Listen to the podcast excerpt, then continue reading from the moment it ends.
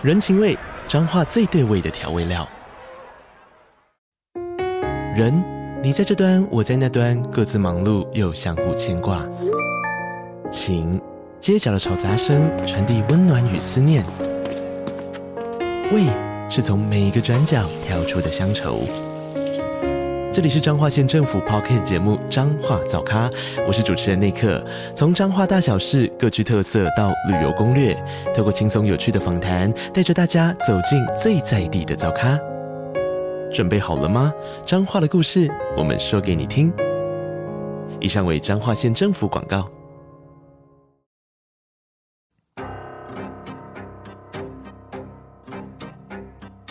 本节目内容可能包含血腥、暴力以及令人引起不安的情节描述，请听众斟酌收听。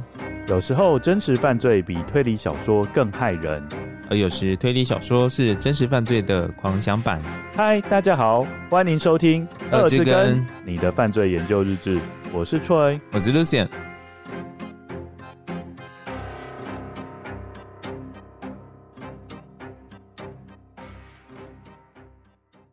各位根友，大家好，我是 Troy，我是 Lucien。首先要感谢阿嘎萨这位跟友给我们的赞助，那我们也会在节目的最后回复你的赞助留言哦。阿嘎萨，对，是阿加莎吗？是的，我们得到阿加莎奶奶的赞助。哇哦，It's an honor. I'm flattered. 我希望下次能够收到昆恩的赞助，虽然可能收不到，毕竟我没有说很多好话关于他的作品。没关系，各位跟我可以化名成各个侦探给我们赞助。嗯，对。哦，讲到阿加莎，我前几天才看的威灵，等一下，威灵顿牛排吗？等一下，今天舌头一直打结。威尼斯，威尼斯魅影谋杀案。哦，好看吗？它是改编自万圣节谋杀案。嗯，应该有打斗的画面了吧？嗯、呃，这一次没有打斗画面啊、哦，真的？对，它这一次是一个白罗撞鬼的故事。整个铺陈是比尼罗河谋杀案稍微好一点点，然后我去观影的过程，我是觉得画面拍的很漂亮。哦，大概懂点意思。是是是，嗯、整个推理的过程，我觉得还是不太行呐、啊。嗯，就是跟他《东方快车》那一部差不多。对，对，但是他真的把威尼斯拍的如诗如幻，而且搭配最后一首歌，他最后一首歌是一个很古典的歌，是 River 吗？呃，不是，它是什么？River，不是，哦，是 When the Lights。Go on again，他在描述一个战争结束后复苏的景象，是一个很有希望的歌曲。然后导演就开始三百六十度环那个威尼斯，然后就看到威尼斯整个运运河啊，跟、呃、跟那个建筑。所以你现在又跳回去威尼斯了？是威尼斯哦，好，我还在尼罗河，我没出来。我就觉得说，其实还蛮值得看的啦。OK，对，因为白罗在灵异跟推理两者之间做挣扎。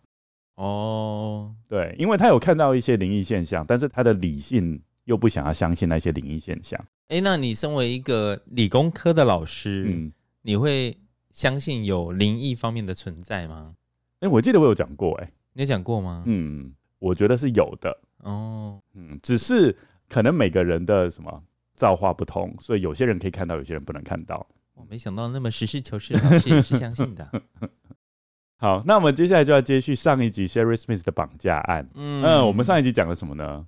上一集就是讲到他遗书的部分嘛。对，就凶手声称那是 Sherry Smith 自己写的，但是我们高度怀疑那是凶手逼迫 Sherry Smith 写的一篇遗书。然后那个遗书有经过静电检测装置。对，对，我刚刚讲这个，哦、就是很喜欢待在一些地方的那个。对对对，然后就有测出一些号码，测出一些文字显现在上面。嗯那如果不懂静电检测技术的跟友们，可以回顾上一集。上一集还有讲到 stereotypical kidnapping，嗯嗯，跟我们的结婚很相像的一个绑架。好，那我们接下来就要请 Lucien 继续帮我们诉说这一段故事。在 Sherry 被绑架后的第五天早上十一点四十五分，一通急促的电话声在 Smith 家族的屋内响起。Sherry 的母亲 Hilda 接听了电话。仔细听好，由三百七十八号公路向西走到环形交叉路口，选择 Property 出口，走一点五英里，在标示 Masonic Lodge 一零三的牌子处右转，走零点二五英里左转，你会看到白色的农场建筑。走到后院六英尺之外，我们在那里等待。上帝拣选了我们。于是，警方循着线索抵达歹徒所指示的地点，但遗憾的是，他们找到的是 Sherry 的遗体，而歹徒却不见踪影。Sherry 正面仰躺在地上，身上所有的衣物都是完好无损的，仍旧穿着绑架当天的白色宽短裤及白色相间的衬衫，衬衫下方则是黄色的背心。尸体赤着脚，并没有穿着鞋子。而 Sherry 男友 Richard 送的金项链还挂在 Sherry 的脖子上，不过少了右耳的金色螺柱耳环。原本穿着在他身上的其他珠宝，例如戒指，也消失无踪。法医病理学家 Joe 在经过初步调查后，认为歹徒将 Sherry 的尸体从车子移出来，并拖行至屋子后方的树林内，造成沿途有多处树枝和新生的树苗被折弯或压断。而由于当时正值炎夏，室外温度高达三十七度，Sherry 的尸体已经开始腐烂。并有昆虫寄生的迹象，证据显示，Sherry 最可能的死亡时间是在她被绑票后的隔天。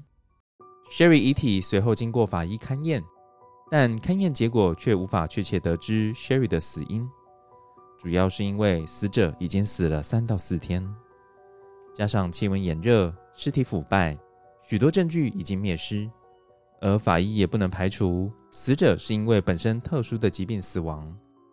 因为 Sherry 患有糖尿病，若没有摄取足够的水分以及按时服用药物，将随时面临死亡的风险。当然，Sherry 的死因也可能是窒息。即便如此，无论 Sherry 是被剥夺饮用水分的机会，或者是被某种方式勒毙，造成死亡的原因，还是被归因于谋杀。你看，我们从这边就可以知道，其实 Sherry 在第二天就已经死亡了。就是被绑架后的第二天就死亡了，然后凶手还在那边装模作样说：“哦，要叫救护车哦什么的。”嗯，然后有人想到，凶手这个举动除了要戏弄被害者的家属之外，可能还有另外一个目的，什么？就是就是他想要拖延时间。哦，因为随着遗体发现的时间不断拉长，我们知道遗体腐败的状况就会越来越严重。嗯，那其实法医就你看嘛，像这个法医就没办法从 Sherry 的遗体去找出死因，嗯嗯嗯，对，所以他就是有两种不同的好处，好处。不是不是好处，就是两个对他有利的地方。Choose your word wisely，Troy，就是对他来说有两个地方都对他有利。嗯，好，嗯、是 你有时候 你不要这样子，有时候会那个突然有一个灵魂上你的身，然后说错那种什么话的感觉。会让我心这样抖一下。你在看完这一段的感觉是，歹徒就很懂得去玩弄被害人家属，说那个心理战术。对啊，就是像你说的嘛，一直说哦，你女儿现在我每天给她喝什么两千加仑的水啊，两千加仑、哦、就是。就是也太多两加仑嘛？是两两加仑？哎，两加仑的水，你以为人家是水塔？每天有给他喝两加仑的水啊，嗯，就讲的好像就是女儿还活着啊，不是还请他写信回家吗？等等的。就是不断给他一线生机啦，对，然后又动不动就一直打电话回去给他妈妈这样子。其实我觉得他是很希望一直折磨被害人的，所以一定要给他们一些生机嘛，这样被害人才会想要接你的电话。可是他也没有要跟他们要赎金，就纯粹就只是想要玩弄折磨被害人家属。所以我觉得跟友们可以稍微思考一下，你觉得这个被害人他大概是怎么样类型的人？他的外观是怎么样？然后他的童年的生长经历是怎么样？大家可以稍微做个思考。因为我们等一下会讲到道格拉斯，就是《Mindhunter》，就是 Netflix 上面很有名的犯罪影集，叫做呃叫做什么？叫做《破案神探》啦。哦，阿、啊、你不是之前常常讲这一部？我跟你讲，最近比较金鱼脑一点。嗯，好，因为道格拉斯他有对 Sherry 的凶手做犯罪破绘，对，哦、然后我们会发现他破绘的技巧是非常强的。那大家可以也试着破绘看看。大家所以这个破案神探这个人是真的。是真的啊！哦，是真人哦，他不是编的，就对哦。就是说，《破案神探》里面的故事都是真的，这一位探员他所面对的连续杀人魔哦，所以他面对很多，包括 Jerry Brudos 那位，所以他面对很多，对，他是真的会跟连续杀人魔面对面坐下来，因为他很想要知道说他们心里面到底在想什么。所以就刚好他那个年代是最多杀人魔的。呃，我觉得有可能，因为那个年代，比如说在电视技术上面没有像现在那么发达，所以是给凶手很多犯罪机会了。呃，接下来我们要讲 Sherry 在死后到底凶手又做了哪些可恶的事情呢？警方发现 Sherry 遗体的数天后，凶手又打了一通电话，但这次不是打到 Smith 家，而是打给哥伦比亚当地电视台第十频道的资深调查记者 Charlie Keys。凶手在电话中透露自己原本只是想和 Sherry 做爱，但情况失控，他完全不知道 Sherry 有那种罕见的疾病，于是他做了他该做的事。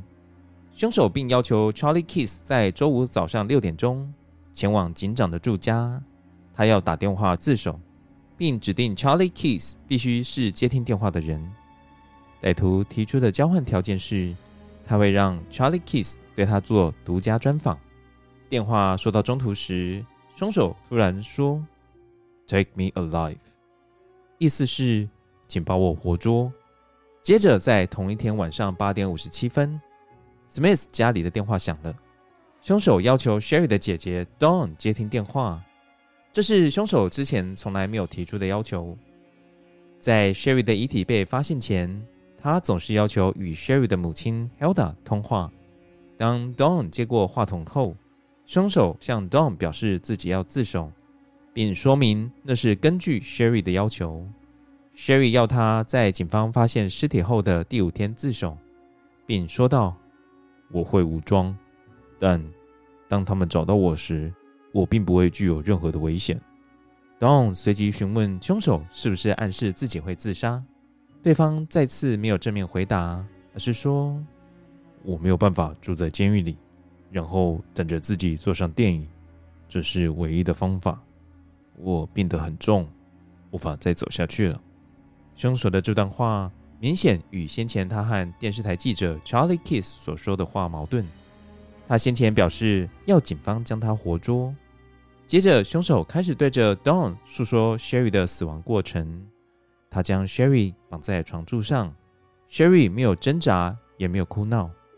接着，他拿了胶带缠绕在 Sherry 的头上，让她窒息而死。依据凶手的说法，Sherry 死得并不痛苦，因为他知道自己即将成为天使，并表示 Sherry 是笑着这样说的。凶手也透露，他有给 Sherry 几种死亡的选择：被射死、服药过量而死，或者被勒死。最后，Sherry 选择被勒死。但当 Don 质疑凶手为何一定要这么做时，他只回答：“我不知道，只有上帝知道。”凶手虽然讲了很多狗屁不通的话，但这通电话比前面任何电话都来得长，也透露了几个重要的讯息。第一点，他曾经对 Sherry 提出邀约，但 Sherry 表示当时有男友了，所以不方便。第二点。他参与了上周六寻找 Sherry 的搜查行动。第三点，他寄了另一封信给记者 Charlie Keys 以及 Smith 家族。如果没有被拦截，他们数天后会收到。里面有 Sherry 的照片。绑架当天，他在信箱前遇到 Sherry 时，曾经请 Sherry 站在信箱前，以 Sherry 的车为背景，拍了几张 Sherry 的照片。第四点。他认为 Don 比他的母亲意志更坚定，所以找到 Sherry 的尸体后的电话指定由 Don 接听。第五点，他泄露自己驾驶的是一辆红色的汽车。Don 虽然在电话中内心十分激动，但他始终以冷静、平和的语气和凶手对谈。最后，他和凶手说了一句话：“But I don't think taking your life is the answer to this。”意思是说。我不认为自杀是解决这个问题的好方法。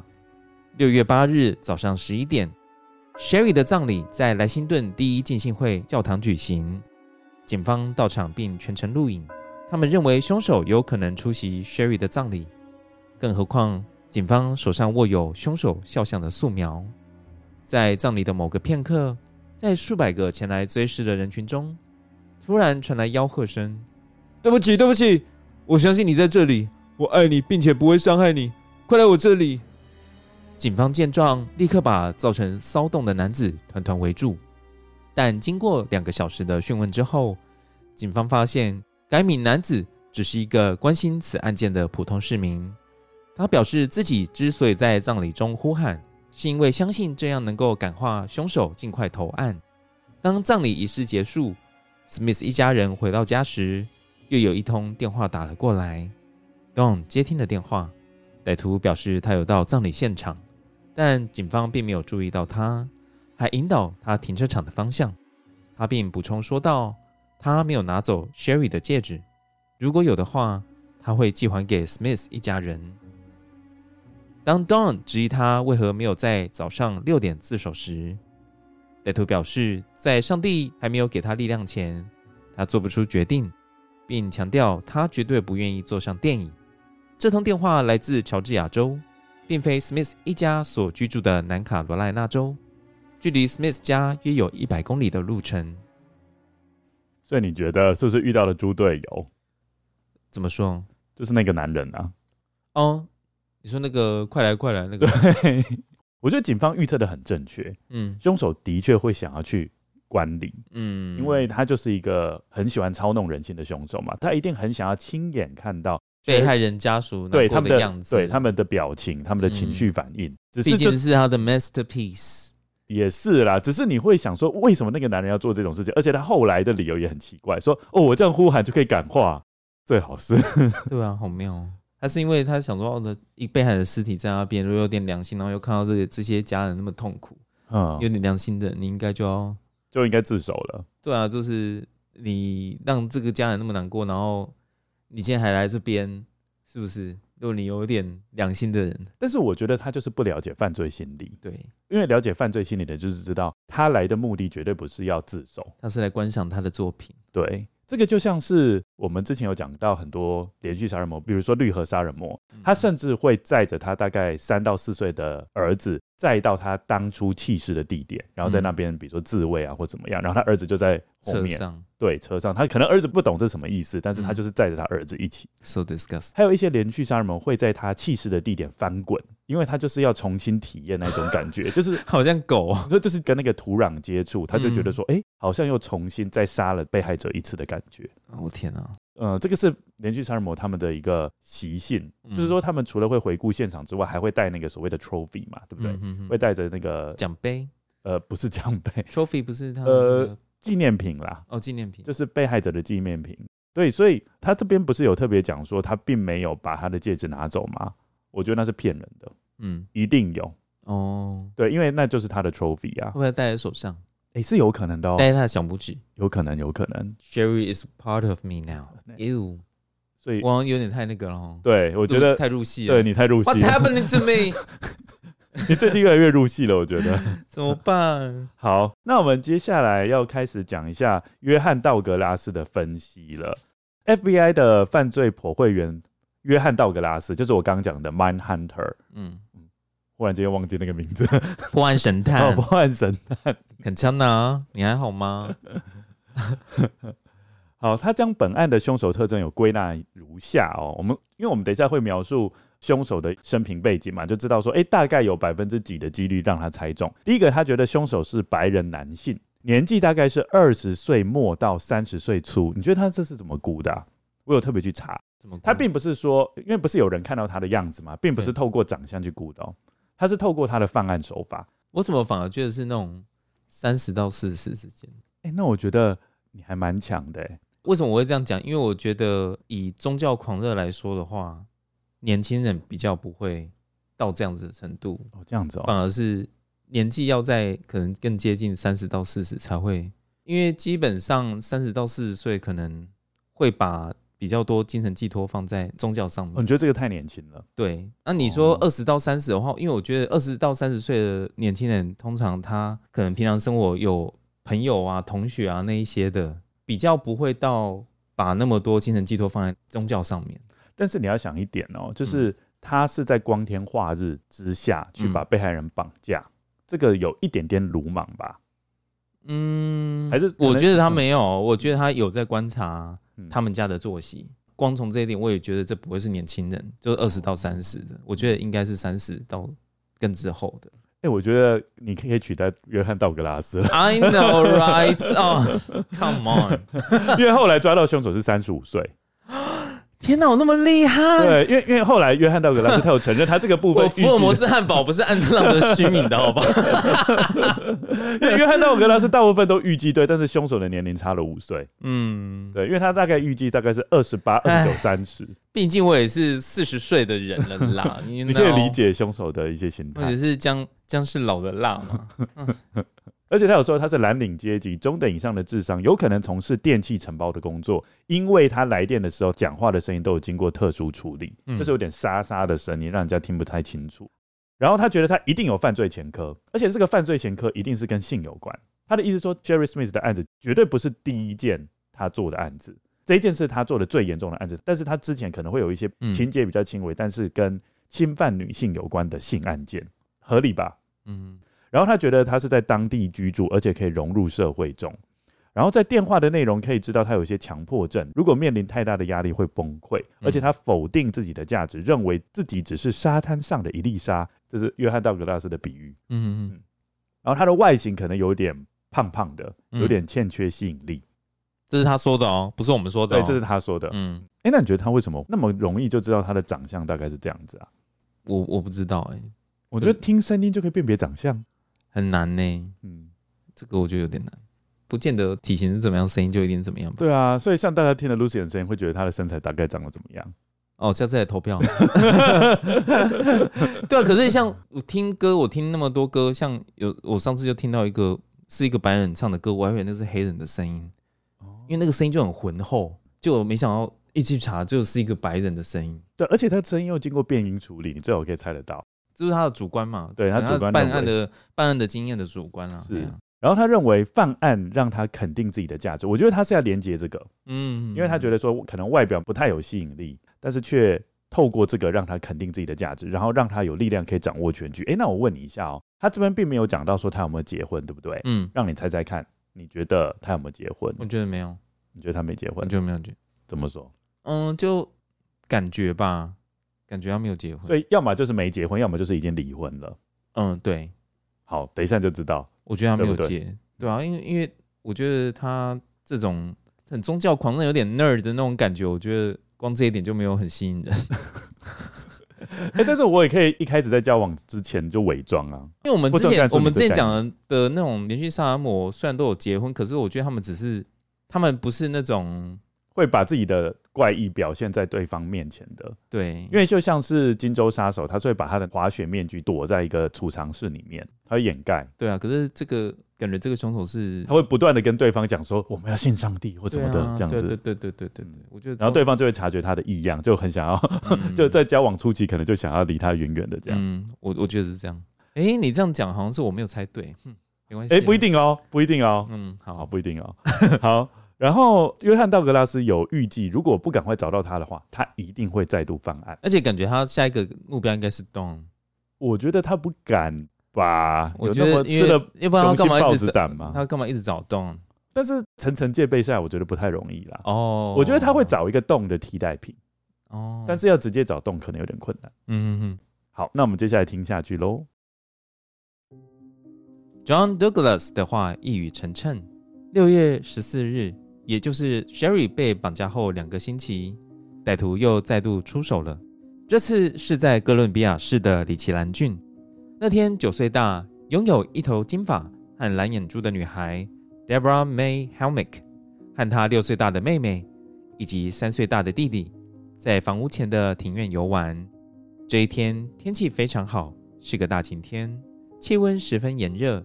位于窗前的冷气机正高速运转着。这里是由十三个移动式房屋组成的社区，但只有一个出入口。下午四点的时候，一辆漆着红色赛车条纹的银灰色汽车驶入社区的出入口，并往狭窄的道路前进。道路的尾端是一片由森林构成的死巷子，两旁则都是移动式房屋。那辆车的车主沿着道路开了不久，便短暂地停了下来。接着将车回转，慢慢驶回出口。途中，那辆车在 Helmick 家门前短暂的停留。当时，一名邻居正在厨房里打柳橙汁。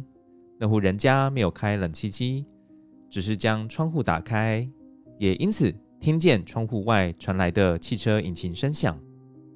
那名邻居随意的往窗外一瞥，却被眼前的景象给吓坏了。他大叫道：“我的天啊！”他看到一个有着啤酒肚的白人男性从一辆车的驾驶座走下来，一把从后方抱住 Debra 的腰部，把她强行拖到车里。他听见 Debra 的尖叫声，也看见 Debra 拖在地上的脚不断挣扎抖动着。当那名邻居匆忙赶到屋外时，男人已经踩了油门，扬长而去。警方立刻将矛头指向绑架 Sherry 的凶手，怀疑是同一个人所为。邻居开始集结起来，表示愿意提供 Helmick 家任何的帮助。事后，邻居向警方表示，他记得凶手长着胡子，车牌属于南卡罗来纳州的，而且第一个字母是 D。但跟友们记不记得，先前有目击者指称，凶手的胡子刮得很干净，可见他为了再度翻案，刻意留长胡子，意图让人认不出来。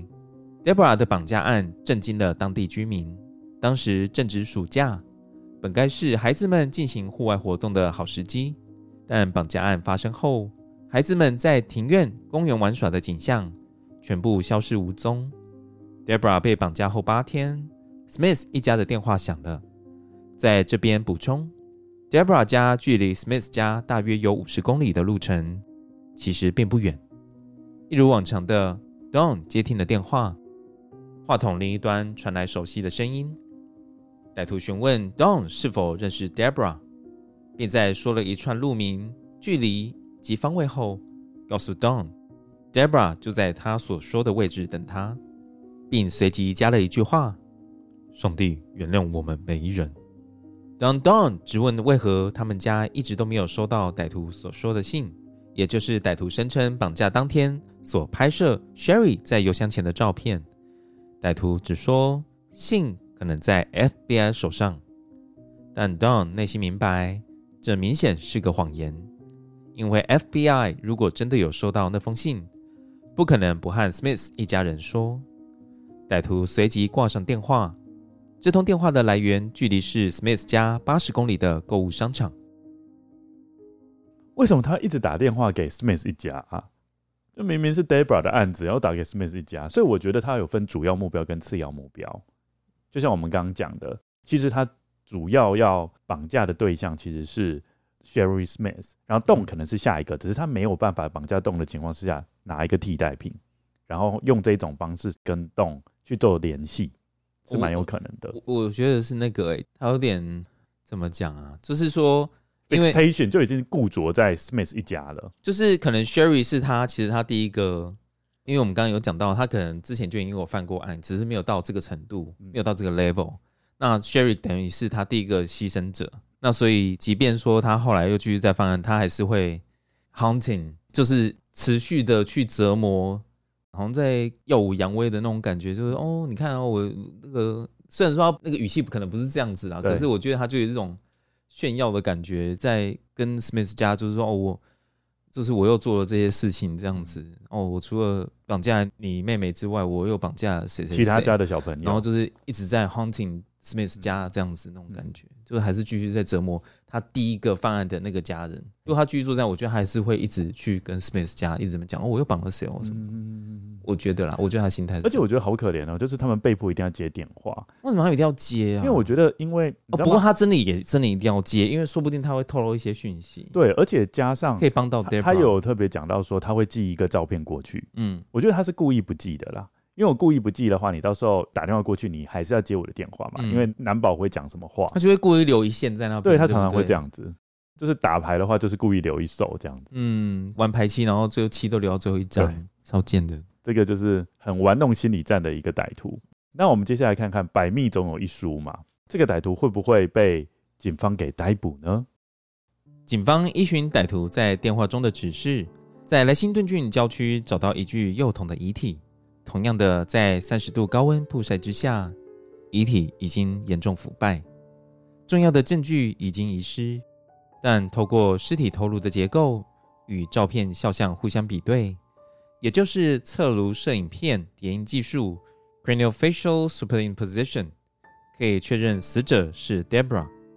这种鉴识方式是没有牙医就诊记录时所采用的替代方法。在法医勘验后，认为最有可能的死因是窒息。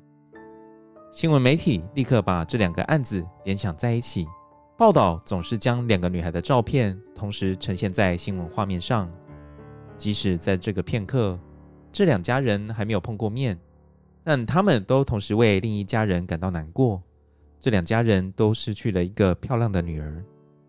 警方手头上的证据并不多，其中一项是使用静电检测设备侦测 Smith 手稿所得到的那个像电话号码的数字，开头是二零五。二零五是阿拉巴马州西部和中部的电话区号，再来是八三五。代表的是阿拉巴马州亨茨维尔市，但接下来的四位数字，警方只能认出三个，所以只剩下十种可能性。警方使用其中一个组合，得到一个办公室电话，于是警方拨了这通电话。接电话的是一个男人，叫 Joey。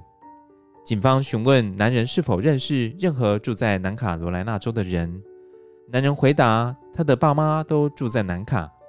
警方查证后，发现 Joey 的爸爸 Alex Sheffer 住在萨林郡，和 Smith 家仅距离二十五公里。于是警方立刻秘密地对这对夫妻展开调查，但发现这对年纪四十出头、婚姻生活协调愉快的夫妻档不可能是凶手。当这对夫妻被问到关于阿拉巴马州的电话号码时，夫妻俩回答那是他儿子 Joy 的电话，他在亨茨维尔市的军事基地里工作。夫妻俩很健谈，他们告诉警方，每当他们出远门时，都会请一个管家处理家务。他的名字叫 Larry Jane Bell，并向警方说明，他是一个三十六岁的白人男性，有啤酒肚和红色的胡子。同时，夫妻俩说，他们习惯在屋内的电话机旁放置横条的便条纸，以方便有要事可以随时记录。在他们上次出远门时，他们在便条纸写了许多讯息，包含电话号码，以防在紧急状况时，Larry Jane Bell 可能需要联系他们。其中一个他们写下的联络方式就是儿子 Joey 的电话号码，而这个有横条的便条纸，事后被鉴定与 Sherry 遗书手稿所使用的纸张相同，可以合理推测，这位夫妻俩旅行期间。也就是 Larry Jane Bell 担任管家的期间，Sherry 被绑架并撕票，而夫妻俩的住所极有可能被 Larry Jane Bell 当成监禁 Sherry 的场所。这对夫妻俩还和检方补充说明，那时当他们旅程结束，Larry Jane Bell 来到机场接他们回家时，他们还留意到 Larry Jane Bell 的胡子变短了。见到他们便滔滔不绝谈论 Sherry 的绑架案。最后，警方取得 Sheffer 夫妻两家的搜索票，并在地毯找到六根金头发。经过比对，头发的主人是 Sherry。此外，警方还在住家内找到使用于 Sherry 遗书手稿的信封，以及相同款式的鸭子图案邮票。为什么他们能突然找到那个电话？之前不是有那个静电检测仪器吗？对。可是为什么在上集讲到静电检测的时候没有发现那个二零五？有啊，有有发现这个电话号码。那为什么这次就应该是说他们有找很多线索？嗯，大部分的人先不会把那个当成主要线索，所以他们就是现在又死了第二个，他们才很认真的在看之前的证据，是不是？是这个意思吗？没有错，因为二零五也不知道什么东东吧。二零五后面还有一些数字啦，只是稍微模糊一点，但是大概还可以看得出来。那就代表说，凶手给 Sherry Smith 使用的手稿，有人在上面写的纸张有印到手稿上，然后就是透过这种方式去把凶手给逮捕。所以我是觉得，凶手他自认为自己很聪明，请 Sherry Smith 写遗书啊，然后去寄给被害人，但是他没有想到败也是败在手稿上面。我是觉得蛮厉害的，应该是上帝有帮忙他们。对啊，对，因为因为我就觉得，为什么我刚刚有点衔接不起来，就是觉得说啊，不是上一集就已经讲到今天检测模式。那个时候就已经有手稿，就有相关的证据。为什么他们到现在才去发现说，哦，后面还有几个号码可以去做尝试？我不懂的点是在这边啦，哦、就觉得说，嗯、呃，东西都在你手上，为什么你是现在才死了第二个你才发现？哦，但是我觉得这是很很奇怪，我我不解的地方。但是我觉得这是在很多真实案件会碰到的问题，很多证据其实已经摆在你面前了，嗯，但是都是后来有人用另外一个角度去看这个证据，才透露出新的曙光。嗯，很多状况就是这样，因为原本就可能一开始没有想到，是不是？对，而且原本刑案的证据原本就是非常的广，很。广又很杂，纯、哦、粹如果只是看二零五的话，你又不知道这到底什么，有可能是房号啊？对啊，是不是？什么都不会去想说那个可能是电话号码？对，然后他们看到二零五之后，后面还有一些模糊的数字，他们依稀可以辨别几个。嗯、那有一个是真的没办法辨别嘛，他就只好用随机去打的，零到九，所以总共有十种组合嘛。对，然后一个一个打才发现，我觉得线索关联性也是蛮有趣的。他们是先打到儿子那边，嗯，然后儿子才讲说，哦，在南卡有他的父母亲，然后再透过那个父母亲得知说，哦，有一个管家，这个联系算是蛮巧妙的。这个人真的很奸诈哎，对不对？他利用对方要出去玩，然后屋子就可以当做他的犯案场所，对，然后到时候搞不好可以嫁祸给对方，对。所以我觉得这个案子为什么我会特别讲？就是因为我觉得这个遗书真的是扮演一个很重要的角色，嗯，然后然后我们也会连接到犬神家一族，因为犬神家一族的遗书也是扮演很重要的角色，所以我是透过这个方式把真实犯罪跟推理小说连接在一起的。怎么了吗？算你的厉害啦！对啊，因为你不是这不觉得这个很很强吗？如果是你，你觉得你看二零五，你最好是可以抓到凶手，嗯，是不是？是，也刚好静电检测仪器可以那个，哎呀，刚好他们喜欢待在那些地方。才把它抓出来的。对啊，好，那接下来我们要讲 Larry June Bell 的童年生活，然后你就会赞叹约翰道格拉斯他的犯罪剖绘是非常精准的。嗯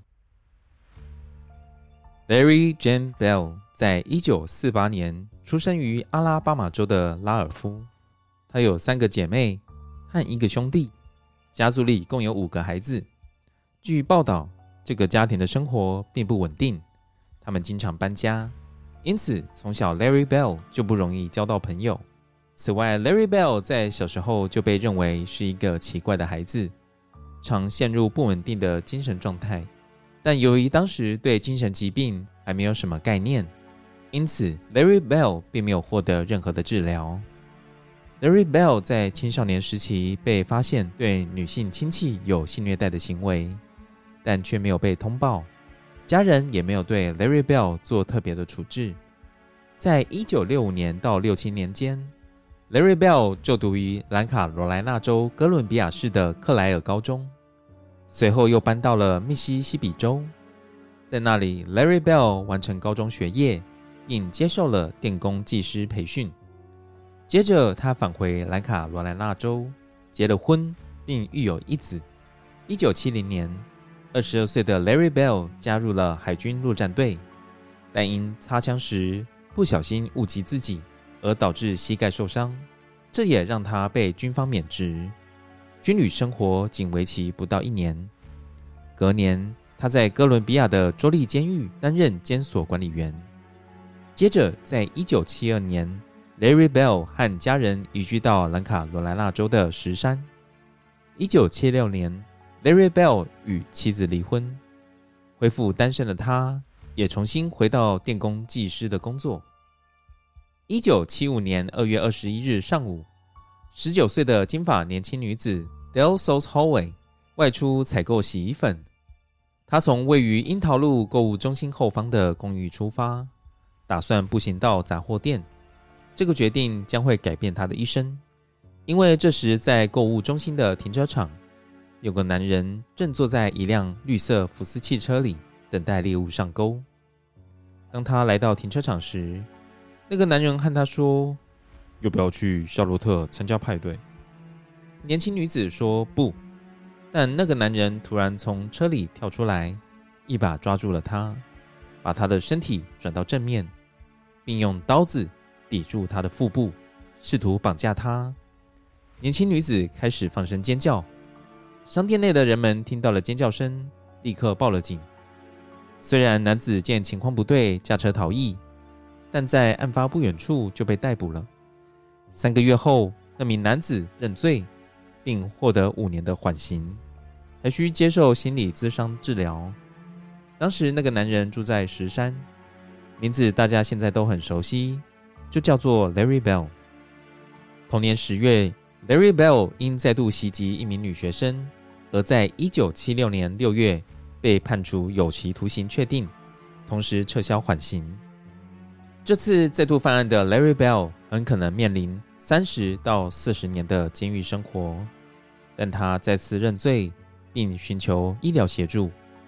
他在精神病院待了数个月后，最后他仅仅被法院判处了五年的有期徒刑，并于二十一个月后获得假释。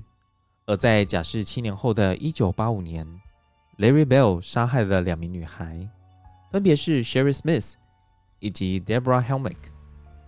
一九八六年，在长达六个小时的审判中，Larry Bell 在法庭上向世人展现出他疯狂的一面。他的言辞带着不着边际的妄想，所陈述的内容完全和案件无关。例如，他会说：“Mona Lisa is a man, and the silence is golden, my friend。”意思是指我的朋友。蒙娜丽莎是一个男人，而沉默是金。同时，他也拒绝回答任何和案情相关的问题。检方认为他试图假装罹患精神疾病，以便获得减刑。不过，他的伎俩并未成功。最终，Larry Bell 两项杀人罪均成立，并被判处死刑。而即便如此，他仍旧继续装疯卖傻下去，直到他去世那天。Larry Bell 一直自称是耶稣基督，不过令人意外的是，最后 Larry Bell 选择坐上电椅，而不是注射致命毒药，并成为南卡罗来纳州最后一名电刑处死的囚犯。又一直等到 Larry Bell 死后八年，也就是二零零四年，南卡罗来纳州才恢复电椅的刑罚。Larry Bell 的死不足为奇，而世人将永远记得那两名女孩。She blossomed on earth to bloom in heaven。这是 Sherry 墓碑上的墓志铭，意思是说她在人间绽放，为的是要在天堂绽放。所以不能说你猜错哦，对他离婚是不是？对，因为他后来又离婚了，所以算你五十分半对。嗯、所以可能是他的老婆跟他结婚之后觉得，嗯，怪怪的哦。嗯，而且道格拉斯猜的完全没有错，他的确有性犯罪的前科，嗯、而且还不止一个。之前的确都是没成功的嘛，他其实心里面的欲念，或者说他的欲念是不断的升级，就是跟一般的连续杀人魔，他算是蛮典型的，对，就一直在进化。然后他到后面，我觉得真的是太便宜他了，因为你知道吗？他不是威胁 Sherry 说，哦，你要选择，哦，你要被勒死，你要被毒死，或者你要怎么样？我觉得他没有让他选择，我觉得他是直接被勒死的。他又不是皇上哎，这个毒酒白绫匕首，让他选一个。但是你，但是我跟你讲，但是你知道吗？我们对死刑犯真的是太有人性了。嗯，我们让他在死前决定说你用什么方式死，你到底要做电椅死呢，还是你要注射毒药？但是他在对付 Sherry 的时候，他可没有让 Sherry 做任何选择。哦，真的哎，你有没有想到说，哎、欸，他竟然是最后一个电影的死刑犯呢？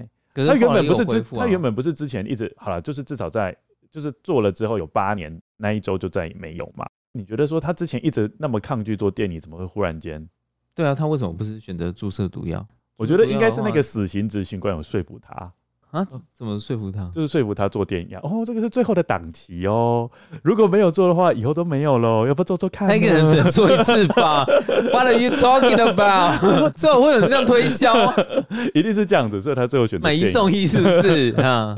对，又不是电视购物频道，最后一个档期，我们现在满线中，大家都想着要做吗？想太多。怎么可能是这样说服他？我觉得他可能就是自己就是这样想吧。反正我不想研究他为什么要选电影，还是不管是哪一个都太便宜他了。是啦，应该就是给他满清十大酷刑，让他选一个，没有让他选的意思啦。应该就是要让他到慎刑司把所有的刑法都领一遍啊。讲的好像也对哦。对啊，害了那么多女生，对不对？惊奇嬷嬷那几关他要先过啊。你就你要知道惊奇嬷嬷吗？我知道，我知道，比那个刑部的郎官还厉害。反正再怎么样，经过惊奇七十二道啊，七十二道刑，嗯，经过惊奇嬷嬷之下，什么话都会招。整个犯案过程不说是不是？他不是说他不想要透露？对，你继续再跟我讲说，Mona Lisa is man。而且他押韵真的押的很烂哎，欸，他他有他其实有押韵，你知道吗？他有押韵吗？对啊 Mona Lisa is a man and silent is gold, my friend。哦，真的哎，对啊，还故意押韵呢，这让我想到之前在相声瓦舍那时候，我们有听到一个段子，也是觉得好好笑。嗯，因为他在描述说有些人上下对联对得很烂，就跟这个一样。嗯，然后他就讲说，呃，之前他听过一个对联叫做“万里长城万里长，嗯，处处长城处处房”。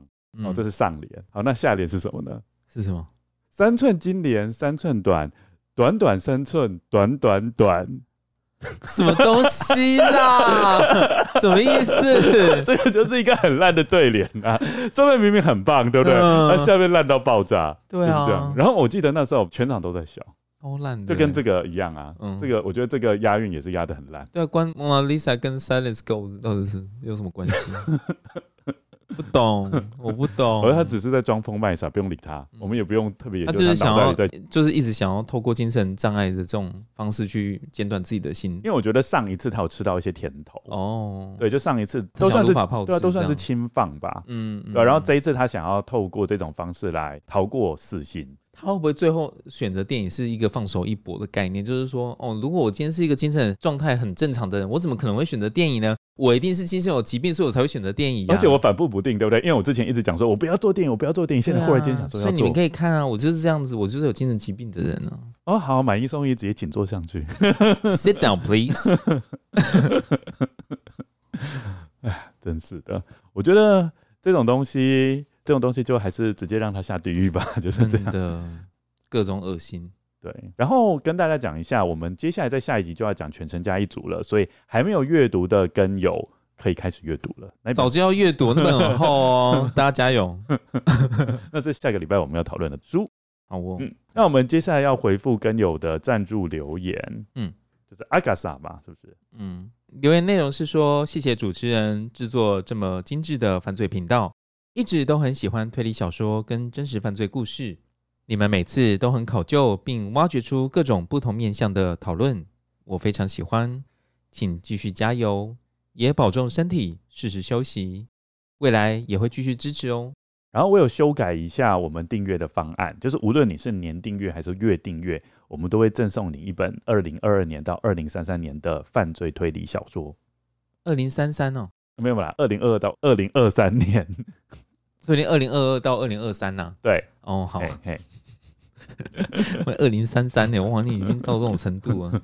人家那个我已经成了科幻小说了，人家顶多就是拿要叫人家拿到那个什么《哈利波特》的手稿原稿，你是要叫要拿拿到未来的书籍。二零三三年，谢谢阿卡萨，对，谢谢阿卡萨。哎，没有，他说阿格西，哎，他是阿格西，阿格西啊，阿格西吗？嗯，是我们一厢情愿想要把他当成阿加莎就对了。所以人家到底是阿格西还是阿加莎？应该是阿格西吧？那他就是网球迷呀、啊。哦，对，阿格西很久了呢。对，现在张德培那个年代了。现在应该是封 Djokovic 或是 Federer 或是什么的。现在是 Alcatraz 的，哎、欸、，Alcatraz 还是什么的？就是有一个西班牙的网球选手，很会打的。嗯，那是新生代，有点龅牙的那个，对不对？对，但是今年的美网冠军还是 Djokovic。嗯哼，三十六岁了还是新生代。好，然后真的非常谢谢这位跟友给我们的留言鼓励。的确，在一个案子里面有很多的面向可以讨论嘛。那我们也是尽可能从法规面向、从社会的面向、从心理层面面向去借由各个面向的讨论，希望让这个故事能够更精致、更有深度。好，哎、欸，我查到这个字了，这个字很厉害。啊，Agatha，他说 Agatha 是德文，嗯，然后它是女性的人名，也等同于英文的 Agatha。哦，所以是一样的，对，哦，好的，好，接下来我们回复在 Apple Podcast 所留下的留言。第一则是由师傅的粉丝安娜所留下的留言，主旨是说舒压的好方法。留言内容是说，长期收听不同的真实犯案，一开始觉得听分享某些作家的作品会很无聊，可是当我听了很多集之后，really surprised。特别是介绍阿加莎的生平和作品时，虽然我自己的想法可能不同，譬如说我比较喜欢《东方快车谋杀案》，因为结局令人很感动，但就是会听到不同的角度，也可以让我有更深入的思考。很喜欢 Lucian 说英文，可能是因为我是住在台湾的香港人，虽然住了很多年，还是会说中文时自然说了不少英文。听到 Lucien 有一集分享他做机场翻译的情况，我真的深同感受。有次我当机场翻译时，当时有五十几人，是宗教的开示，所以更担心会翻译错误，脑袋常常突然一片空白，说不出话。可是大家都在等我翻译，全部盯着我，压力超大，很尴尬。听到 Troy 和 Lucien 的互动，经常会会心微笑。本来工作压力很大，又很沉迷 Crime Story 推理小说的我，一工作完就会听你们的节目，好像为我舒压一样，马上可以把工作带来的压力转移视线。谢谢你们，祝你们节目会有越来越多的跟友和粉丝。You guys are fantastic. Keep going. 你要不要讲一下机场翻译？哦，那个即时翻译真的现，不过还好，我现在呃比较不需要了。哎、欸，但是你还是要啊。如果面对外国的客户、呃，我最近换新老板，然后我新老板直接说：“哎、欸，我们现在这边应该大家都听得懂英文吧？”所以直接全部大家都用英文讲。对，然后他就说：“应该不需要再请人家翻译了吧？啊，这样也可以节省时间啊。”哦，所以你新老板的英文比较好。对。然后就说叫我不要翻译了。哦，那这也是好处哎、欸。哎、欸，可是我就觉得好像少了练习的机会。哦，就只有听力，但是就输入没有输出。对。不过，anyway，所以就是那个还是一个机会啊。我其实也做久了啦，一开始的话真的会很紧张嘛。那因为我现在做这个工作已经做很久了，所以一些专有名词大部分都知道。对，就是会紧张，就是因为你可能准备不够嘛。那如果你今天准备的很充足，或者这东西是你熟悉的。基本上你就很加应付的过来，就很驾轻就熟啊！你就在翻译上的话，你还是可以去训练自己的一些转换。不过你那边的挑战应该是说不同国家人的口音，哦、那个才是比较挑战的部分。哦，对，真的，像我这次出差，因为他不是有在讲说，因为他即使是在台湾居住的香港人，他也是会不小心，嗯、因为香港、嗯、香港人常常用英文讲话嘛，所以可能会中英夹杂或什么的。对，我我相信大家在讲英文的时候，可能也会有这种状况，就是可能你在讲英文会先用中文。讲一次，然后你才讲成英文。可是你要训练，就是自己不用去把它先去编成中文的状况，你就可以讲出一个完整的英文句子。这个是要去训练的。嗯，就是可能在讲英文的时候是另外一个脑袋。对对，它不能是，对，它不能转换。你不能，你不能是用哦，我先把中文想好，然后我再去讲英文。嗯，你英文想要讲的顺的话，你就是要很很自然而然，spontaneously，就是你可以直接就是哦，就像我们在讲话，我们可以哦，知道我们要讲什么，我们就这样啪啪啪啪一直讲下去。